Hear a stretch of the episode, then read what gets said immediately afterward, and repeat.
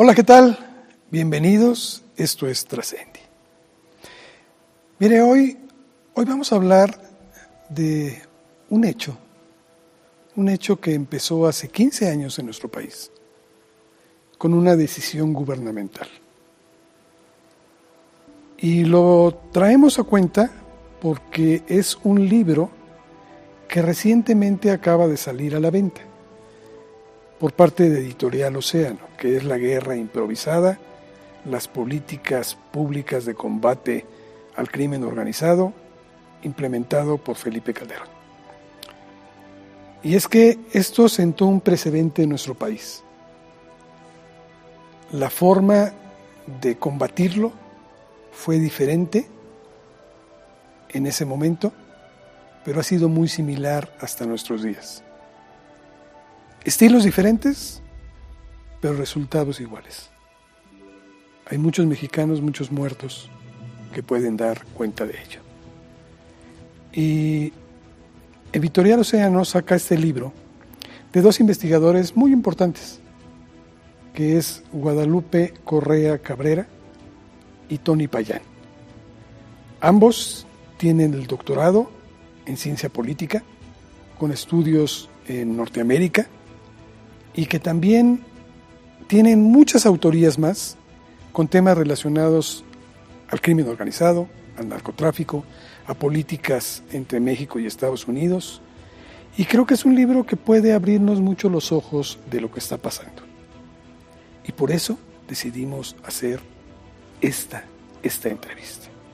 Así es que yo le invito a que nos acompañe, porque sin duda es muy aleccionadora. ¿Nos acompaña? Vamos con ellos. Guadalupe, Tony, muchas gracias por haber aceptado platicar con nosotros en Trascendi. Creo que el trabajo que ustedes realizan, realizaron en este caso, es muy importante, muy importante porque no está cargado de una tendencia hacia una crítica a un partido político. Creo que no es el objeto. Creo que es una crítica a un modelo que se desarrolló y que hasta el momento pues sigue dando resultados muy negativos en nuestro México, porque estamos hablando de vidas que se han perdido. Y por ello creo que ustedes que son especialistas en estudios de las relaciones México-Estados Unidos, de eh, el comportamiento que se tiene sobre todo en la franja norte del país, para nosotros y en el sur para Estados Unidos. Creo que todo esto es fundamental y nos ayuda a entender muchas cosas. Sin duda, y no es coba, se los quiero decir a los dos, eh, es un trabajo que nos lleva a muchas reflexiones. Y por eso, antes de empezar con ellas, quisiera, Guadalupe, que nos dijeras, no es un trabajo fácil y creo que el haberse puesto de acuerdo para poder sacarlo adelante es el primer gran reto, porque ustedes son dos investigadores muy prestigiosos que para decidir cómo escribirlo, la metodología que habrían de ocupar y el ponerse de acuerdo no fue fácil. ¿Nos puedes platicar al respecto cómo surge este libro? Muchísimas gracias, Carlos. Este, me, llama mucho la atención eh, ahorita cómo lo, cómo lo estás planteando, porque definitivamente sí fue un gran reto ponernos de acuerdo, sí fue un gran reto escribirlo. Como yo te comentaba hace, hace unos minutos, este libro no se hizo en seis meses, se hizo en un año, se hizo en varios años y en varias etapas donde fue cambiando el tema de la metodología, fue cambiando también la concepción que nosotros teníamos en un principio. Queríamos hacer un libro más académico en inglés. De hecho, escribimos una propuesta en inglés para una, eh, para una editorial académica en inglés y luego nos dimos cuenta que, eh, bueno, empezamos a hacer algunas entrevistas con personas muy interesantes y nosotros pensamos, este libro tiene que ser escrito en español y tiene que ser, eh, y tiene que ser primero que nada compartido con las personas de nuestro país, de México. ¿Por qué? Porque esto le importa mucho a México y todo lo que se está diciendo, todo lo que nos están compartiendo estas personas que estuvieron muy cerca de la estrategia de seguridad durante el periodo de Felipe Calderón Hinojosa, ya sea que participaron, que la criticaron o que actuaron cercanamente, ya sea por, por parte de los Estados Unidos, por ejemplo, o en el periodismo, pues eran, eran testimonios fundamentales. Y por eso mismo decidimos hacerlo en español y hacerlo más accesible al público no hacerlo para una editorial estadounidense, académica, que solamente lo van a poder comprar algunas personas porque los precios son más caros. Quisimos hacerlo para México, quisimos hacerlo para los mexicanos, para que se entendiera un poco mejor de qué se trataba, de qué se trató este periodo en voz de aquellos que estuvieron muy cerca del problema, que estuvieron también, además, tratando algunos o, participando de la estrategia en sí.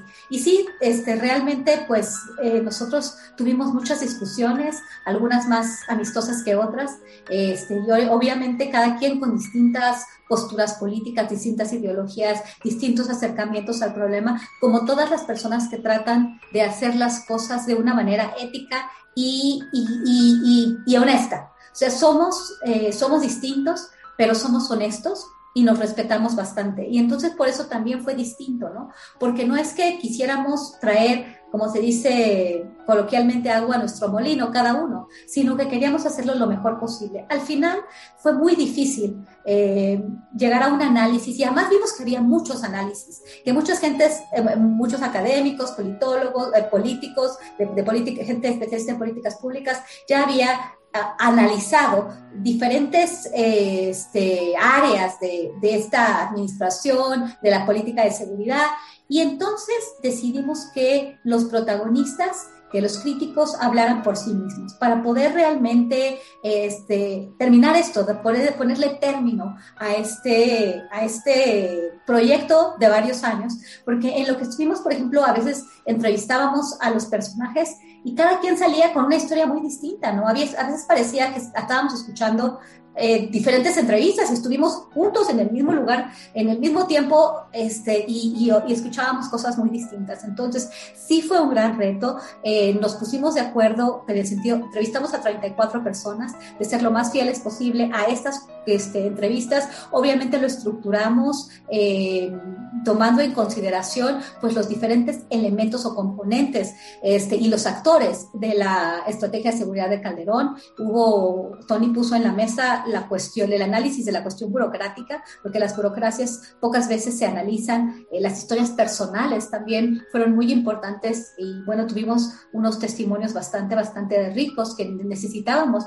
este, ponerlos en la mesa, porque a veces las estrategias se evalúan, se describen en, en relación con lo que debería ser, pero no nos damos cuenta que quienes las implementan son seres humanos que tienen sus vicios, sus virtudes, sus filias y sus fobias, ¿no? Y nosotros también, como, como escritores, como académicos, tenemos nuestras filias y nuestras fobias. Entonces fue, fue, un, fue un ejercicio de tiempo, un ejercicio que nos costó pues muchos, muchas discusiones, pero al final pudimos llevarlo a término y creo que, creo que nos gustó lo que, lo, que, lo que terminó siendo esto. Y bueno, también nos damos cuenta de que tenemos que seguir adelante en un análisis de la política de seguridad que vaya más allá de un libro y de una administración.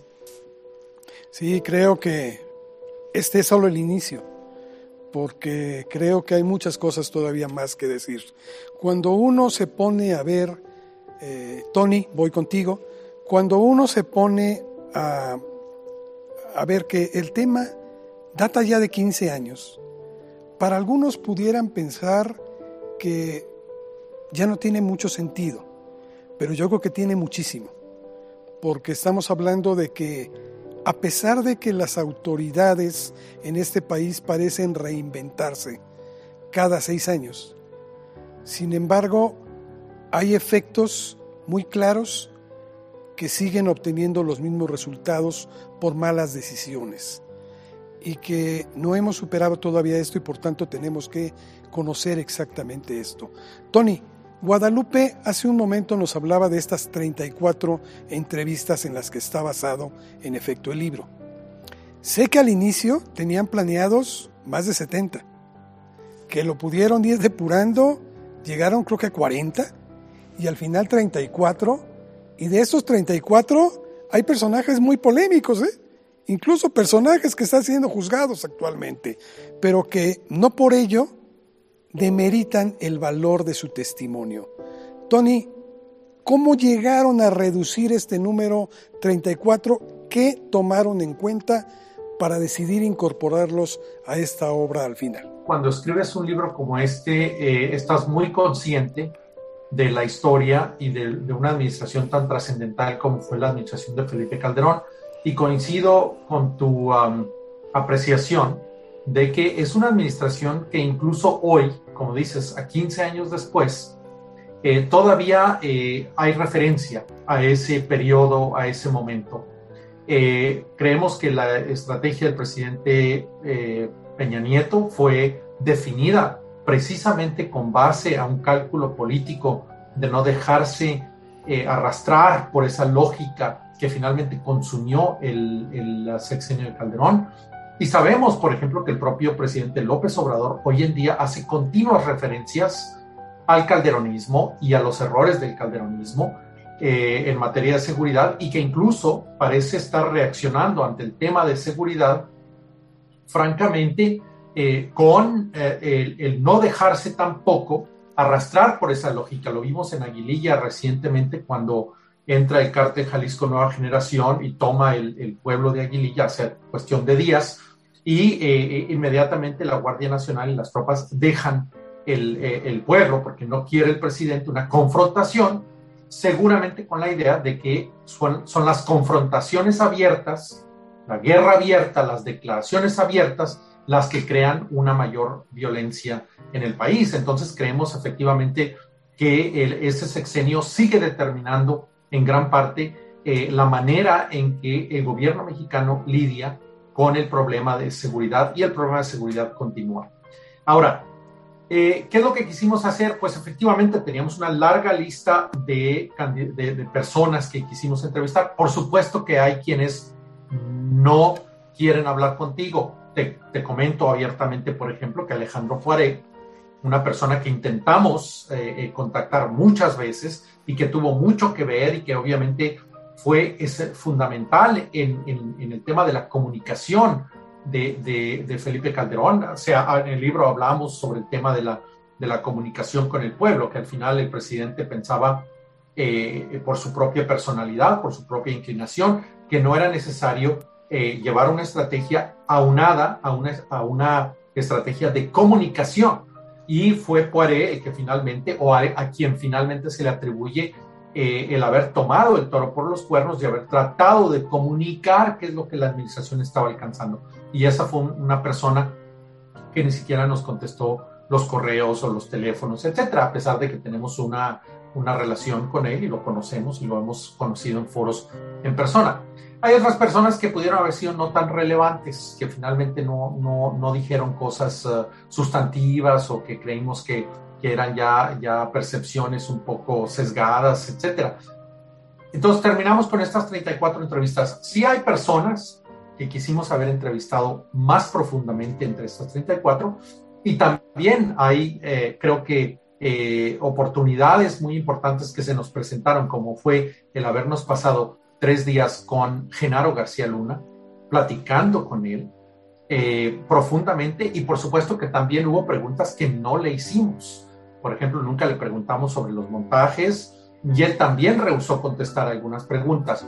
Pero al final yo creo que lo que tenemos es cientos de páginas de transcripciones, de entrevistas y como todos los autores tuvimos que sentarnos a analizar, a examinar el contenido y buscar la manera de organizarlo. Y hubo muchas maneras de organizar este material tan trascendental y al final concluimos que los grandes hilos vectores, los, grandes, las grandes vertientes de este material eran la personalidad, la política interna de las personalidades y las burocracias, el papel de los Estados Unidos eh, eh, y otros temas importantes que abordamos ahí en el, en el, en el libro en cinco capítulos. Así es, y luego también había, como bien indicó eh, la doctora Correa Cabrera, eh, un desacuerdo.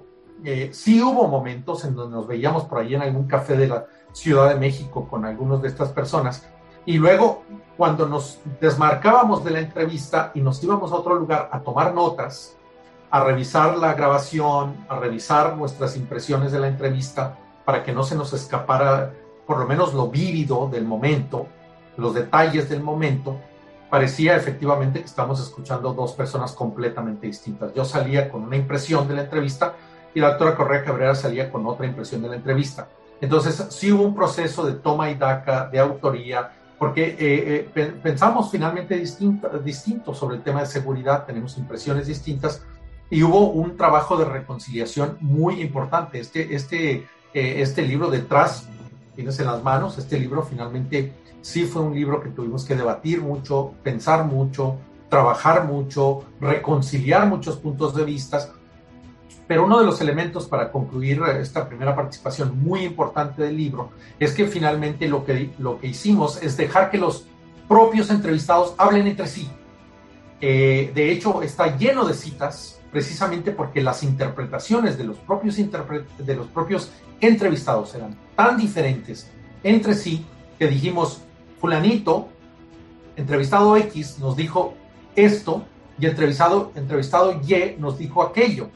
Ya estas dos posiciones no son necesariamente compatibles. Entonces tuvimos que decir, bueno, eh, hay una versión de, de los hechos de esta manera, que esto es lo que sucedió, esto es como se llegó a ese punto, y luego hay una versión de, que esto fue lo que realmente sucedió y dejamos, y dejamos que entre ellos, que se contrapusieran, eh, contrapusieran entre ellos, entre los propios entrevistados. Y al final creo que lo que salió es un texto muy interesante en donde nosotros como autores dejamos que ellos se hablasen entre sí, además del, de lo que nosotros uh, pudiésemos haber agregado de análisis. ¿no? Y se me hace muy interesante porque, además de que está escrito en una prosa muy, muy, muy ligera, muy fácil de poder eh, asimilarla y leerla rápidamente. Creo que hay, eh, esto que comentas es sumamente importante, porque al final de cuentas queda como que la apertura para que el lector decida con qué parte se queda. Es decir, no hay un producto terminado. Y creo que si bien, como bien lo dices, faltaron muchos personajes que entrevistar, faltaron ampliar en algunas declaraciones, esto nos dará pauta para tener a lo mejor una segunda parte, ¿no? Y, creo que esto es muy importante porque el trabajo del investigador, y creo que ustedes lo lograron perfectamente, es marcar un hecho. Decirlo sin ninguna tendencia, que es lo que les comentaba. Yo cuando me propusieron hacer esto, de repente dije, bueno, en este momento, que es crucial en México para definir políticamente qué va a pasar con este país, yo tenía cierto temor de que pudiera ser eh, hacia un sector, hacia un, hacia un partido, y, decir, es como, como, que una campaña propagandística. Pero me doy cuenta que no es así. Porque aquí lo mismo se habla de críticas a un partido azul, otro tricolor, otro este, naranja, eh, en fin, hay críticas para todos, porque lo que se está planteando son precisamente ver los modelos y ver que los modelos no han funcionado. Yo les decía, porque nos reinventamos, pero también ver que hay resultados que son similares y son muy negativos en todos los casos. Entonces esto creo que es digno de, de esta enseñanza. Guadalupe, voy contigo. Quisiera yo algo que nos muestre el libro, preguntarte lo siguiente. Algo que nos muestra el libro es que difícilmente hay políticas que pretendan trascender más adelante. Parece que el mundo cambia en México cada seis años, se transforma totalmente. A pesar de que algunos digan que no y que son lo mismo unos que otros, no es cierto. Todos tratan de desmarcarse y de hacer algo diferente, aunque los resultados, repito, son iguales. ¿Qué buscaba Calderón? ¿Qué buscaba Calderón cuando sacó esta declaración de guerra me hiciste recordar aquella visión cuando se vistió de uniforme precisamente para salir a hacer esta declaración y que pues lamentablemente se ha causado tantos muertos. ¿Qué buscaba realmente? Porque siento que fue muy improvisado totalmente improvisado y por eso el título del libro. Fue interesante porque eh, nosotros cuando entrevistamos a los diferentes actores era la pregunta, ¿no? Era la pregunta central de alguna forma, ¿no? Y entonces algunos nos decían, buscaba legitimarse. Y en, realidad, o sea, si nos, si, nos si nos atenemos a los hechos, Felipe Calderón eh, era el presidente del empleo en campaña. Él no se refería al tema de la seguridad, él jamás sacó el tema como un tema toral de su campaña, de su campaña electoral. De hecho, el fraude o el supuesto fraude Tony y yo podríamos tener una visión distinta de lo que pasó en el año 2006, pero independientemente de esto, había una percepción por parte de un segmento importante, de las muy importante de la sociedad mexicana, de que hubo un fraude, de que no era un presidente legítimo. Inclusive el actual presidente de México se había proclamado el presidente legítimo. Entonces este, este problema de, de, legitimidad marcó el inicio de su mandato y, por lo tanto, también el periodo de transición. Este periodo fue muy interesante y esto que tiene el libro muchos detalles con respecto o interpretaciones sobre qué pasó en ese periodo de transición. ¿Qué hizo cambiar al presidente del empleo? El presidente de la seguridad. ¿Qué lo hizo cambiar? Se tenía esta idea de que él se tenía que legitimar. ¿Por qué? Porque realmente tuvo que llegar por la puerta de atrás a tomar posesión como presidente. Entonces, eh, se dice mucho que los viajes que hizo durante este periodo o las conexiones que tuvo, quizás también con el presidente colombiano, con quien tenía una buena relación, y bueno, a los Estados Unidos.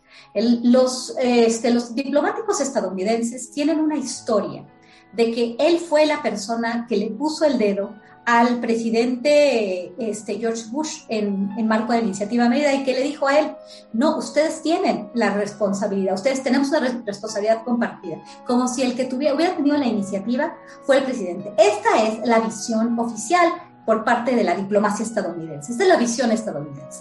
Pero había otras visiones, otras que, donde nos dicen que en estos viajes o en este primer viaje, este, donde va a Estados Unidos, donde se reúne con sus homólogos antes de tomar posesión eh, como presidente, este, es donde le empiezan a llenar la cabeza, le empiezan a decir, mira, esto es lo que está pasando, le empiezan a dar ideas. Realmente no sabemos qué pasó con las bambalinas. Sin embargo, es verdad que el presidente eh, Felipe Calderón, antes de la elección tiene una idea y después de la elección tiene otra idea. Y en el camino va acomodando su estrategia como, como va pensando que es mejor. Y la estrategia fue muy improvisada. Muchas personas, inclusive el mismo Genaro García Luna, hablando de la cuestión médica, ¿no? Ellos dicen, bueno, es que el paciente ya estaba muy enfermo, pero que el paciente no se vio que estaba enfermo desde la campaña. O sea, ¿cuándo, cuándo, ¿cuándo se dieron cuenta que el paciente estaba enfermo y tenía cáncer? Entonces, obviamente dicen que cuando lo abren, pues encuentran una metástasis. Y también dicen que no pueden atacar un paciente con cáncer, eso lo dijo Genaro García Luna, con un mejoral, con un Tylenol. Tienen que, tienen que atacar el problema, pues con, con quimioterapia. Y eso fue lo que dio origen a supuestamente todo lo que vivimos y todo lo que seguimos viviendo. Pero lo que sí sabemos es que la estrategia, y como dicen muchos que estuvieron muy de cerca, recuerdo bastante bien a Lázaro Cárdenas Batel, dijo, la estrategia fue improvisada y fue muy improvisada. Había cosas que les estaban sirviendo, por ejemplo, el operativo Michoacán, el, donde empieza realmente la, primera incursión de las fuerzas federales en un estado, fue Michoacán, dada que el, el, gobernador en ese momento le dice al presidente que no puede más con la situación, entonces se percibe que este despliegue de las fuerzas este, federales fue, fue exitoso. Y entonces empieza a desplegar por toda la República Mexicana. ¿no? Obviamente eh, se dice que, que, se, que, se, que los esfuerzos no fueron en la zona del cártel de Sinaloa, por eso, bueno, hay muchas otras versiones y, se señala obviamente a la persona que ahorita está presa en, en Estados Unidos, este, Genaro García Luna. Pero bueno, lo que sí, lo que te quiero decir es, ¿qué buscaba Calderón? Sí, supuesta, era, era, era, era cierto que buscaba legitimarse. Él, para legitimarse, este, implementó esta estrategia, pues quizás no es, toda la, no es toda la historia. Hay gente que dice, lo buscó para legitimarse. Jorge Castañeda, en un libro que escribió con el exposero de Fox, Rubén, Rubén, Rubén Aguilar, dice, fue, fue legitimación, no se debería haber este, implementado una estrategia de seguridad así pero otros dicen que también realmente Estados Unidos le presenta cómo están las cosas, ¿no? Y también fue una, de alguna forma, Estados Unidos también, también tiene su parte al, al hacerlo ver cómo estaba la situación, o quizás se lo vio ya cuando estaba ahí. Eh, hay muchas versiones al respecto. ¿Qué buscaba, ¿Qué buscaba Calderón? Pues buscaba varias cosas al mismo tiempo, ¿no? Tener la capacidad de gobernar y decidió gobernar de esa manera y pues le salió muy mal, en mi opinión. Muy respetable. Tony, quiero eh, ocupar este ejemplo que, que, nos ponía Guadalupe justamente del paciente con cáncer, porque se me hace se me hace hermoso para poder ocuparlo. Creo que nos describe mucho precisamente lo que, lo que sucede con este país. Eh, en efecto, yo creo que no se puede seguir tratando con aspirinas para curar un cáncer, pero tampoco con estos químicos tan nocivos porque terminas por matar al paciente. Eh, creo que este libro nos muestra algo, Tony, que muchas veces las políticas que se han desarrollado son más reactivas que proactivas. Pero en esto creo que no solamente México es el que decide actuar así por voluntad propia. Yo creo que aquí también cumple un papel trascendental la presión de los Estados Unidos de Norteamérica. ¿Cómo lo contemplaron ustedes en este libro? Mira, tu pregunta trae varios, varios temas. Eh, eh, para abordar el tema de, la, de, la, legitimidad primero y para, eh, para tratar un poco de refinar ese, ese, ese tema, efectivamente, Hubo algunos de los entrevistados que dicen que el presidente Calderón llega un poco golpeado, cuestionado, eh, eh, quizás algunos lo manifestaron con una potencial fraude electoral, etcétera, etcétera. Pero también hubo otros que nos dijeron, el presidente fue declarado, el presidente a principios de septiembre ya fue finiquitado eh, el, el, proceso de apelación de las elecciones, todo lo, lo que, sucedió entre julio y septiembre y él ya era declarado presidente y ya tenía el ejército y ya tenía el apoyo de los empresarios y ya tenía el apoyo de Estados Unidos, ya no necesitaba eh, eh, eh, ninguna legitimación, ningún proceso de legitimación adicional. pero sí, efectivamente, como dice la doctora Correa, él ah, eh, llega y empieza, y ahí hay una versión de que empieza a ver los grandes problemas a los que se va a enfrentar, y él habla incluso en su propio libro, en el tema, cuando aborda el tema de la seguridad, habla de que los delincuentes ya se habían metido, dice él, hasta la cocina y ya estaban tomando cerveza en la sala y ya estaban con los pies en la mesa y ya era como su casa y que había que echarlos, que había, y había un problema muy estructural y él obviamente aborda los temas o, se piensa en los temas de, de, lo que había sucedido en Uruapan, lo que estaba sucediendo ya con los Zetas, había toda una serie de problemas. Entonces el presidente lo que hace es de redefinir el problema de un problema de crimen organizado, de cárteles, de seguridad pública, a un problema de seguridad nacional, en donde es el propio Estado mexicano el que se sentía ya asediado por los criminales porque ya constituían en ciertos lugares, en ciertos estados, Michoacán era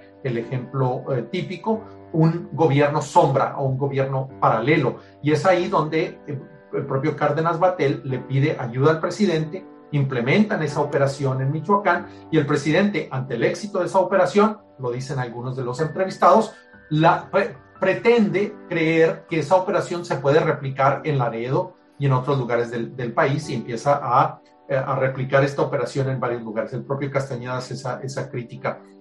Entonces yo creo que es muy complejo eh, este tema. Ahora, con respecto a los Estados Unidos, eh, Estados Unidos obviamente ha tenido una presencia en materia de crimen organizado en México que se remonta hasta los 70s, con la Operación Cóndor, 1975, etcétera, etcétera. Hay una serie de, de, operaciones y de presencia de la DEA que ha estado en México continuamente. No empieza con Calderón.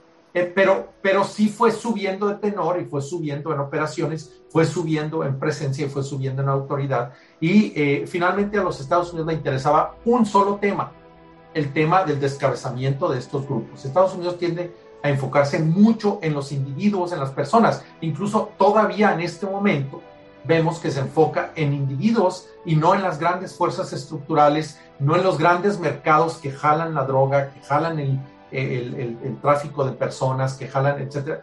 Estados Unidos no le interesa, no es un país que se dedique a este tipo de temas.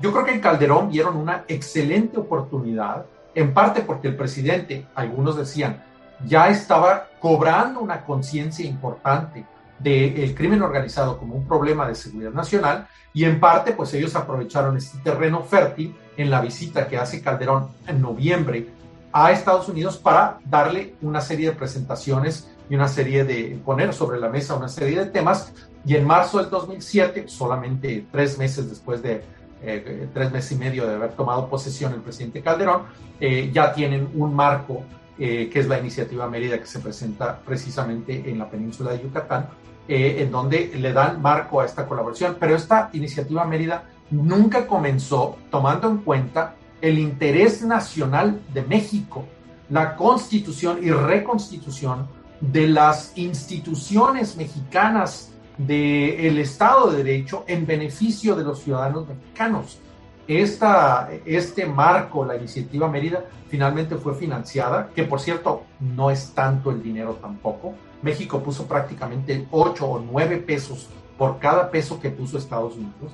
Y sin embargo, eh, eh, eh, estos fondos fueron dedicados a lo que les interesaba a los Estados Unidos, que era el descabezamiento y que termina, por supuesto, con una fragmentación importante y una diversificación del crimen. Después llegan las justificaciones intelectuales. Incluso en el libro hablamos un poco sobre Joaquín Villalobos y la manera en que empiezan a darle estructuración, justificación intelectual a la, a la, guerra eh, en contra del crimen organizado del presidente Calderón. Pero sí, evidentemente hay varias historias, entonces como no es posible entenderlas de una manera muy objetiva, finalmente tenemos, tuvimos que emplear una especie de metodología en donde le diéramos voz a todas estas percepciones parciales diferentes de la realidad y pues lo que terminamos haciendo es decir, por ejemplo, hay quienes dicen que el presidente Calderón comenzó a cobrar conciencia de la situación de seguridad en México y empieza a priorizar el tema de la seguridad por sobre el tema económico, del empleo, etcétera. Y luego hay, por supuesto, quienes dicen, no, esto empezó cuando el presidente fue a Washington y los gringos le alimentaron esta, esta paranoia a través de los números, el análisis, etcétera. Y por supuesto hay quien dice, no, en realidad esto eh, eh, eh, se, se desborda a partir de la operación Michoacán, que por su éxito termina siendo lo que llaman en inglés poison pill, una pastilla envenenada, porque el presidente lo interpreta como una operación exitosa que se puede reproducir en otras áreas de México y de ahí se desata toda una serie de operaciones, empezando, casi estoy seguro, después de Michoacán, con Laredo y luego en otros lugares. Entonces es un, eh, es un escenario muy complejo, pero finalmente te digo, lo que sí vimos y que sí percibimos y que efectivamente creo que continúa sucediendo es una enorme improvisación en materia de instituciones de seguridad, de estrategias de seguridad de México. Yo no estoy convencido que desde Calderón, incluso desde Fox, hasta hoy en día, México tenga muy claro cuál es su interés nacional en materia de seguridad. Y yo creo que el libro deja muy claro que Calderón fue clave en esto, pero no es un problema que se haya resuelto hasta el día de hoy. Sí. Sí, en efecto, y, bien lo dices, es una guerra que pareciera como con Medusa, ¿no? Que cortas una cabeza y vuelve a surgir otra y otra y otra y otra. Y es un cuento inacabable que termina por, por generar muchas víctimas. Guadalupe, voy contigo. ¿Cuál es el costo real que ustedes encontraron, más allá de la cantidad de muertos tan exacerbado que hemos alcanzado, que por supuesto que es lo más lamentable, porque una vida no se compra con nada. Pero además de eso, yo veo también una descomposición del tejido social. ¿Qué es lo que ustedes descubrieron a lo largo de esta investigación? El tema de los muertos, de los desaparecidos y de la descomposición del tejido social fueron resultados de estas estrategias que, bueno, de alguna forma podríamos considerar no solamente improvisadas, sino fallidas. ¿Por qué? Porque se declara guerra contra las drogas a finales del año 2006 y seguimos con una guerra contra las drogas. Seguimos ahora que dicen que el cártel Jalisco Nueva Generación ya está en Hawái y en Puerto Rico y ahorita es el cartel más impresionante y más importante que de alguna forma en esos años surge lo que es hoy el cartel Jalisco Nueva Generación, con el surgimiento de los matacetas, supuestamente la, el paramilitarismo del, o la colaboración entre las Fuerzas Armadas y algunos actores ilegales. Pero yo creo que hay otro costo que tenemos que pagar y que estamos pagando ahorita, y es el tema de la extensión del poder del ejército en la seguridad pública en México. Y este es un problema enorme, porque es como una enorme bola de nieve que ya no sabemos ni cómo va a terminar. Es verdad que la militarización o paramilitarización de la delincuencia organizada, y estoy hablando de un modelo eh, criminal paramilitar que surge en Tamaulipas con la creación de los Zetas que se va exportando en diferentes partes del país. Esta diversificación de actividades criminales por esta lógica de operación de los grupos este, con estrategias militares y acceso al armamento de alto calibre, está lograr controlar los territorios para poder luego este, extraer rentas de muchas maneras. No solamente estamos ya hablando de, las drogas, es, es, simplemente esto de hablar de la guerra contra las drogas y que hablar, hablar de que en Aguililla y en Michoacán este, se produce eh, metanfetaminas y se producen drogas sintéticas que antes se producía y, se, cultivaba marihuana y que ahora se cambia. No, estamos hablando de actividades ilegales en varios órdenes, de una diversificación criminal que llega hasta la venta de combustible, el huachicoleo, el tráfico de personas, la trata de personas, el robo de otros hidrocarburos, de otros recursos naturales, la extorsión y el secuestro, por extracción de rentas. También este modelo se basa en extracción de rentas. ¿Cómo se hace? Bueno, este, con, el, tener más acceso al armamento de alto calibre y poder generar terror. ¿no? Es, una, es un modelo que aceita muy bien esta forma, esta nueva lógica de la nueva manera de ser crimen organizado.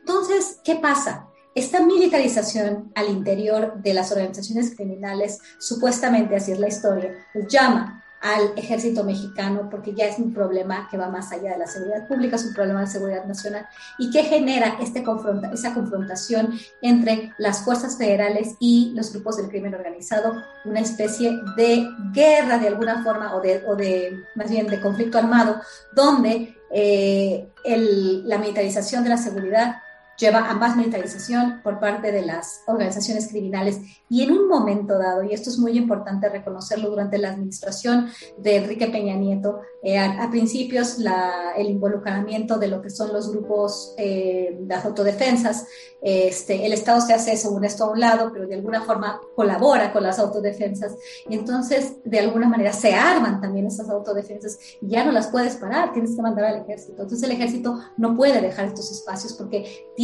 tanta capacidad y con este enfrentamiento directo de las fuerzas federales con el crimen organizado, el crimen organizado se hace de más armamento para poder luchar, para poder seguir ejerciendo este control territorial. Entonces es una enorme bola de nieve que ya no se puede parar. Llega el presidente eh, Andrés Manuel López Obrador y, y dice, yo ya, esto ya se va a acabar, la militarización se va a acabar, abrazos, no balazos, amnistía, y aquí vamos a vamos a lidiar con nuestros problemas, no los problemas de Estados Unidos. Esto es nuestro problema. Pero se encuentra con una situación, eh, además de muchos otras, otros factores que tendríamos que considerar, también el tema de la Policía Federal que no atiende al presidente cuando entra y de alguna forma está también otra legitimación o cómo gobernar de la mano del ejército o no, son interpretaciones también. Sin embargo, lo que sí es un hecho es que él no podía sacar al ejército de las calles. Y que me diga quien me diga en seguridad sin guerra que no se podía sacar, que se debía sacar al, al ejército de las calles, yo quiero que le pregunten a la gente que vive en Nuevo Laredo, quiero que le pregunten que aunque tienen una relación muy complicada con las Fuerzas Armadas, en el sentido de que sí, desaparecen, cometen, eh, bueno, la desaparición forzada, los abusos eh, con derechos humanos, pero el miedo es tal. Y cuando a mí yo me he enfrentado con defensores, gente que vive en las comunidades y les digo, es que el ejército es lo peor que puede pasar. Y te he tenido enfrentamientos personales con, estas, con esta gente y me dices, tú no vives ahí. Usted no vive ahí, usted no sabe lo que significa eh, que, te desaparezcan a tu hermana, que te violen a tu, que, estos grupos de pronto maten a, tu hijo. ¿Qué, ¿Qué, vamos a hacer? Y de algunas personas, eh, hay, hay, una, hay un apoyo en comunidades sobre la acción del ejército. Es importantísimo, no, o sea, que esto no se está acabando. Realmente no se hizo una reforma policial.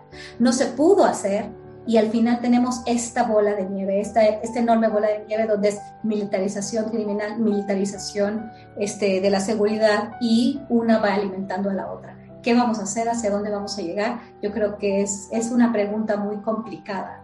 Eh, ¿Cómo empieza el problema? Y ahorita, ¿qué es lo que tenemos que pagar? Estamos, si seguimos pagando con vidas humanas, deterioro del, del, del, de la, este, del tejido social, eh, desaparecidos, de todo tipo de crímenes que ya se van se, se, extienden al infinito y también esta militarización que parece que llegó para quedarse quisiera no pensarlo así pero cada vez veo más difícil este, la manera de, poder quitar al ejército de las estructuras no solamente de seguridad pública sino de poder efectivo en México desafortunadamente. Un problema muy complejo muy complejo porque como bien lo dices Guadalupe eh, depende del, del ojo observador es la, solución que encuentra, ¿no? No es lo mismo una persona que está alejado eh, del conflicto, aparentemente, porque esto ya permeó por todos lados, a aquel que lo está viviendo en carne propia y escuchando balazos las 24 horas del día. Sí, es muy diferente. Pero no deja de ser curioso en esta investigación que realizaron Tony y quiero ir contigo, a que pues pareciera que la medicina es la misma, por más que se diga que no. Es el ejército.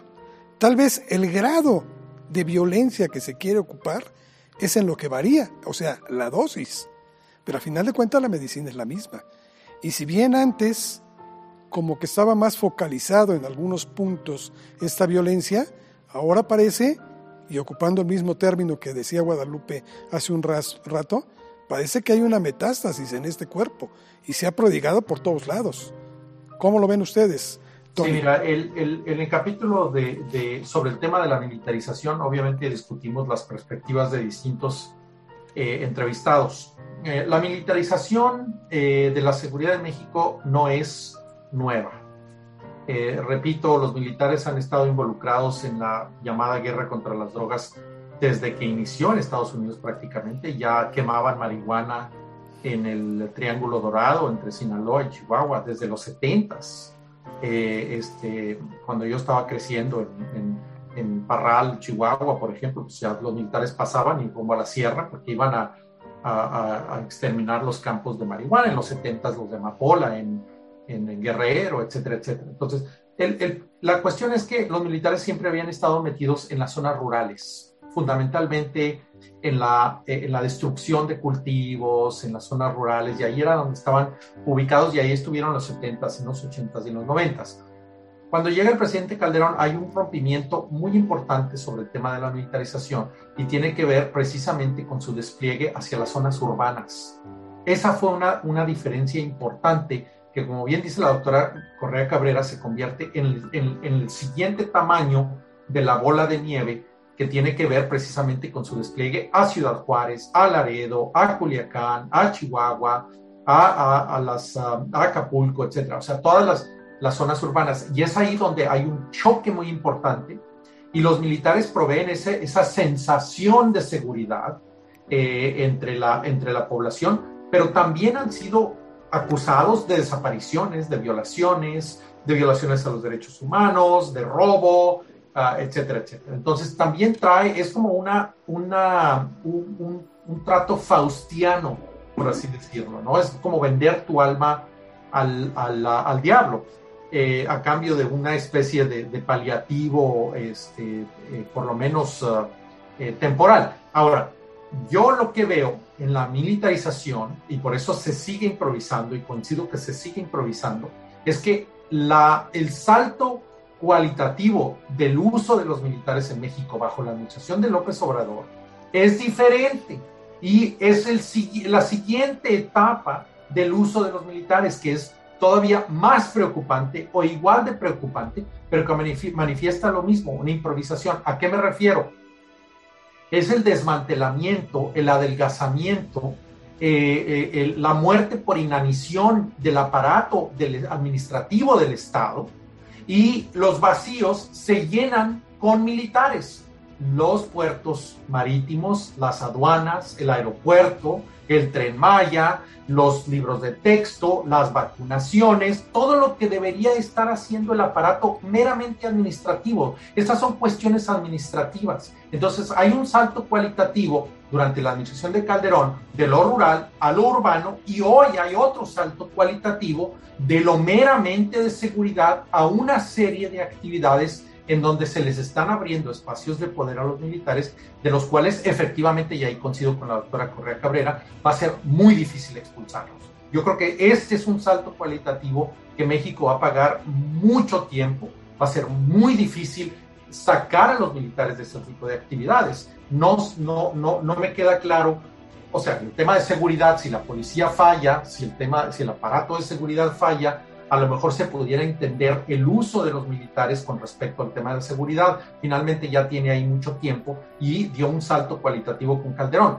Pero meterlos al aparato administrativo del Estado como un brazo de lo que debe hacer la burocracia civil del Estado, me parece que ya es otro problema mucho más serio que vamos seguramente a estar analizando en 10, 15 años en otro libro sobre lo que, eh, lo que significa esta me gusta la metáfora que dice la doctora Correa, esta gran bola de nieve, pero que constituye finalmente un peligro, porque tenemos la experiencia de Latinoamérica, sabemos qué son los militares y qué ha pasado con los militares en Chile, en Brasil, en Perú, en otras, en otras sociedades latinoamericanas, de las cuales México se había salvado en toda su vida en el siglo XX, etc.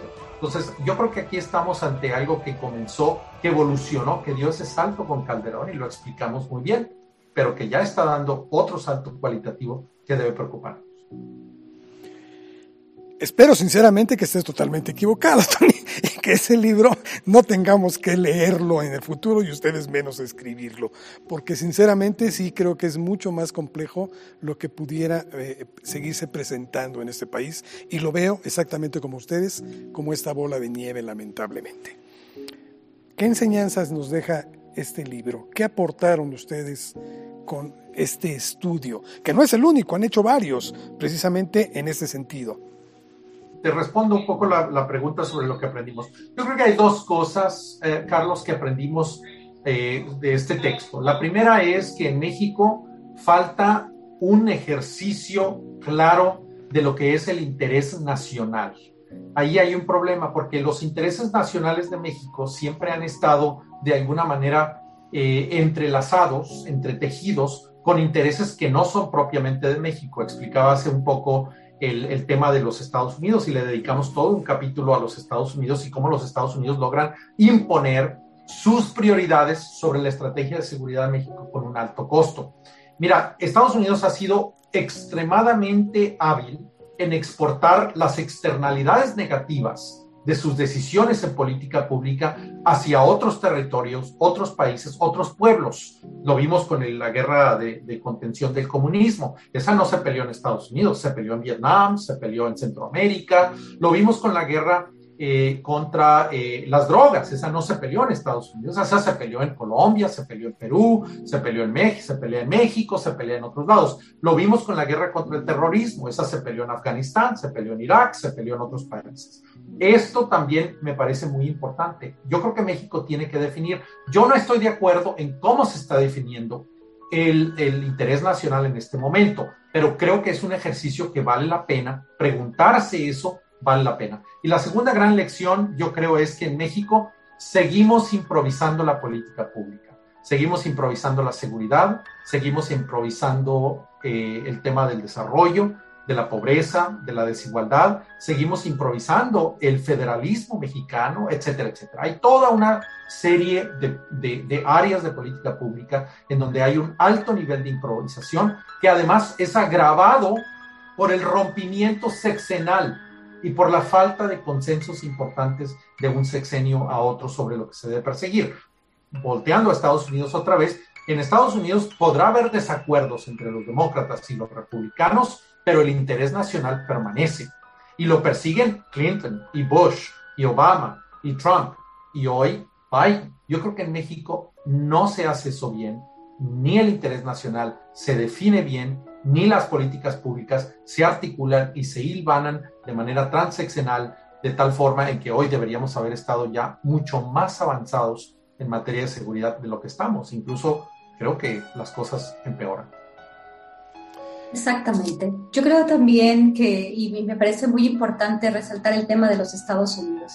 También aprendimos bastante eh, cómo la mercadotecnia también desde el terror, los medios de comunicación, cómo también si nos, si nos hacemos, si nos olvidamos del internacional y realmente a veces colaboramos de la manera en cómo nos dictan las agencias estadounidenses. Creo que una de las lecciones más interesantes y más importantes fue esta relación que tuvo Felipe Calderón, que tuvo Genaro García Luna con las agencias estadounidenses. Dicen algunos de nuestros entrevistados que las agencias llegaron hasta la cocina. Entonces, en realidad, darles tanto, tanta posibilidad de, de darnos tan poco dinero además y además de definir el rumbo de una estrategia, no, ellos no quieren decir esto, pero, pero fue así. En realidad, la estrategia Kingpin, el papel de la, de la Agencia Antinarcóticos en los Estados Unidos, la DEA, en realidad entraron y definieron muchas cosas. Creo que deberemos, debemos de seguirnos al interés nacional, debemos de hacer y también crear instituciones. Creo que esta es una, una de las principales lecciones que se manejan al final del libro.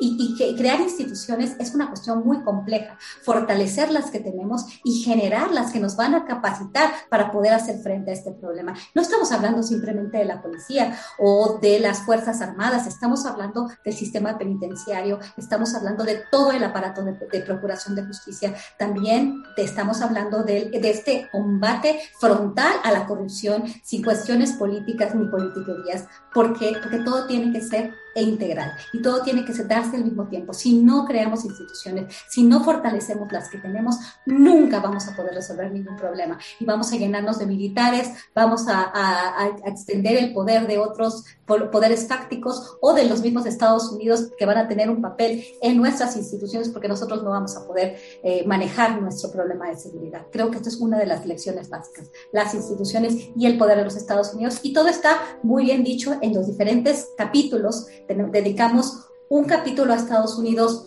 un capítulo a la cuestión institucional y concluimos eh, dándole especial énfasis en la necesidad de crear instituciones. Creo que para hablar del libro no podemos agregarle ya más. Lo único que sería es extender la invitación a las personas que nos hacen el favor de sintonizarnos para que lo lean. Créanme que es un libro que vale la pena porque es como vernos en un espejo. Hay muchas cosas que ya sabemos, pero que no hemos reflexionado en ellas. Y que si no reflexionamos, es imposible superarlas. Creo que esa es la, la, la, gran enseñanza de ustedes dos, Guadalupe, Tony, les agradezco mucho.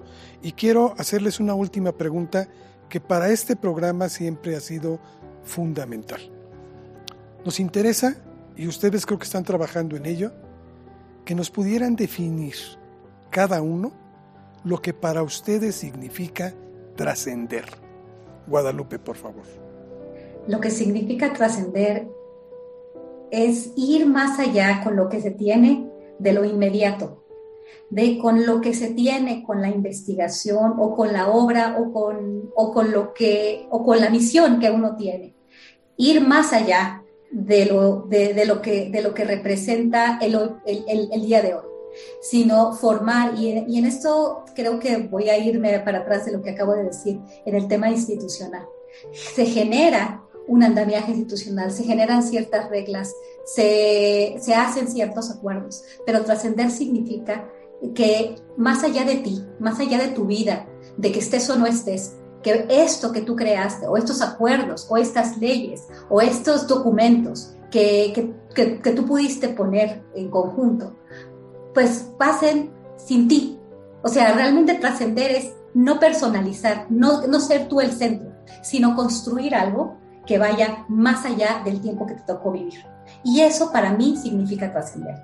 Que cuando yo ya no esté, que si algo puedo contribuir a la sociedad, si algo se puede contribuir con este estudio, que, que, que, que, vaya mucho más allá y que pueda ayudar a mucho más gente, independientemente del momento, independientemente de las circunstancias, que vaya más allá del tiempo. Muy bien.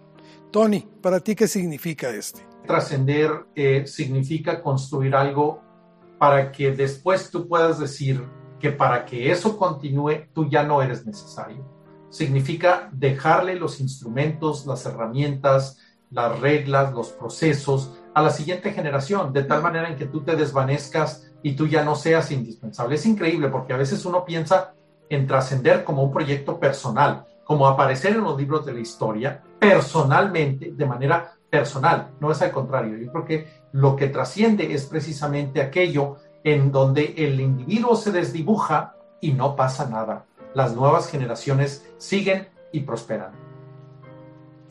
Pues muchas gracias a ambos y de veras estamos muy agradecidos por haber concedido esta charla a, las personas que nos siguen a través de Trascendi.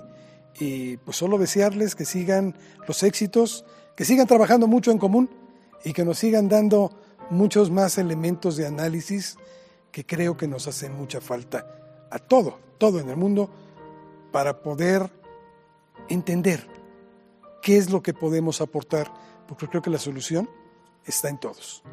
Así es que, Guadalupe, Tony, un abrazo, gracias por haber estado con nosotros y espero pronto poder tener la oportunidad de estar platicando con ustedes en otro tema que sea, que sea mucho más agradable, por supuesto. Gracias. Carlos. muchas gracias. Un placer, un placer, un placer y muchas gracias por la oportunidad de poder compartir con ustedes nuestro trabajo. Muchísimas gracias. Al contrario. Hasta luego. Y bueno, para ustedes, pues al igual que este libro plantea la guerra improvisada, donde usted tiene la mejor opinión, aquí, después de lo que ha escuchado, por supuesto estoy seguro que ya la formó. Gracias, hasta la próxima.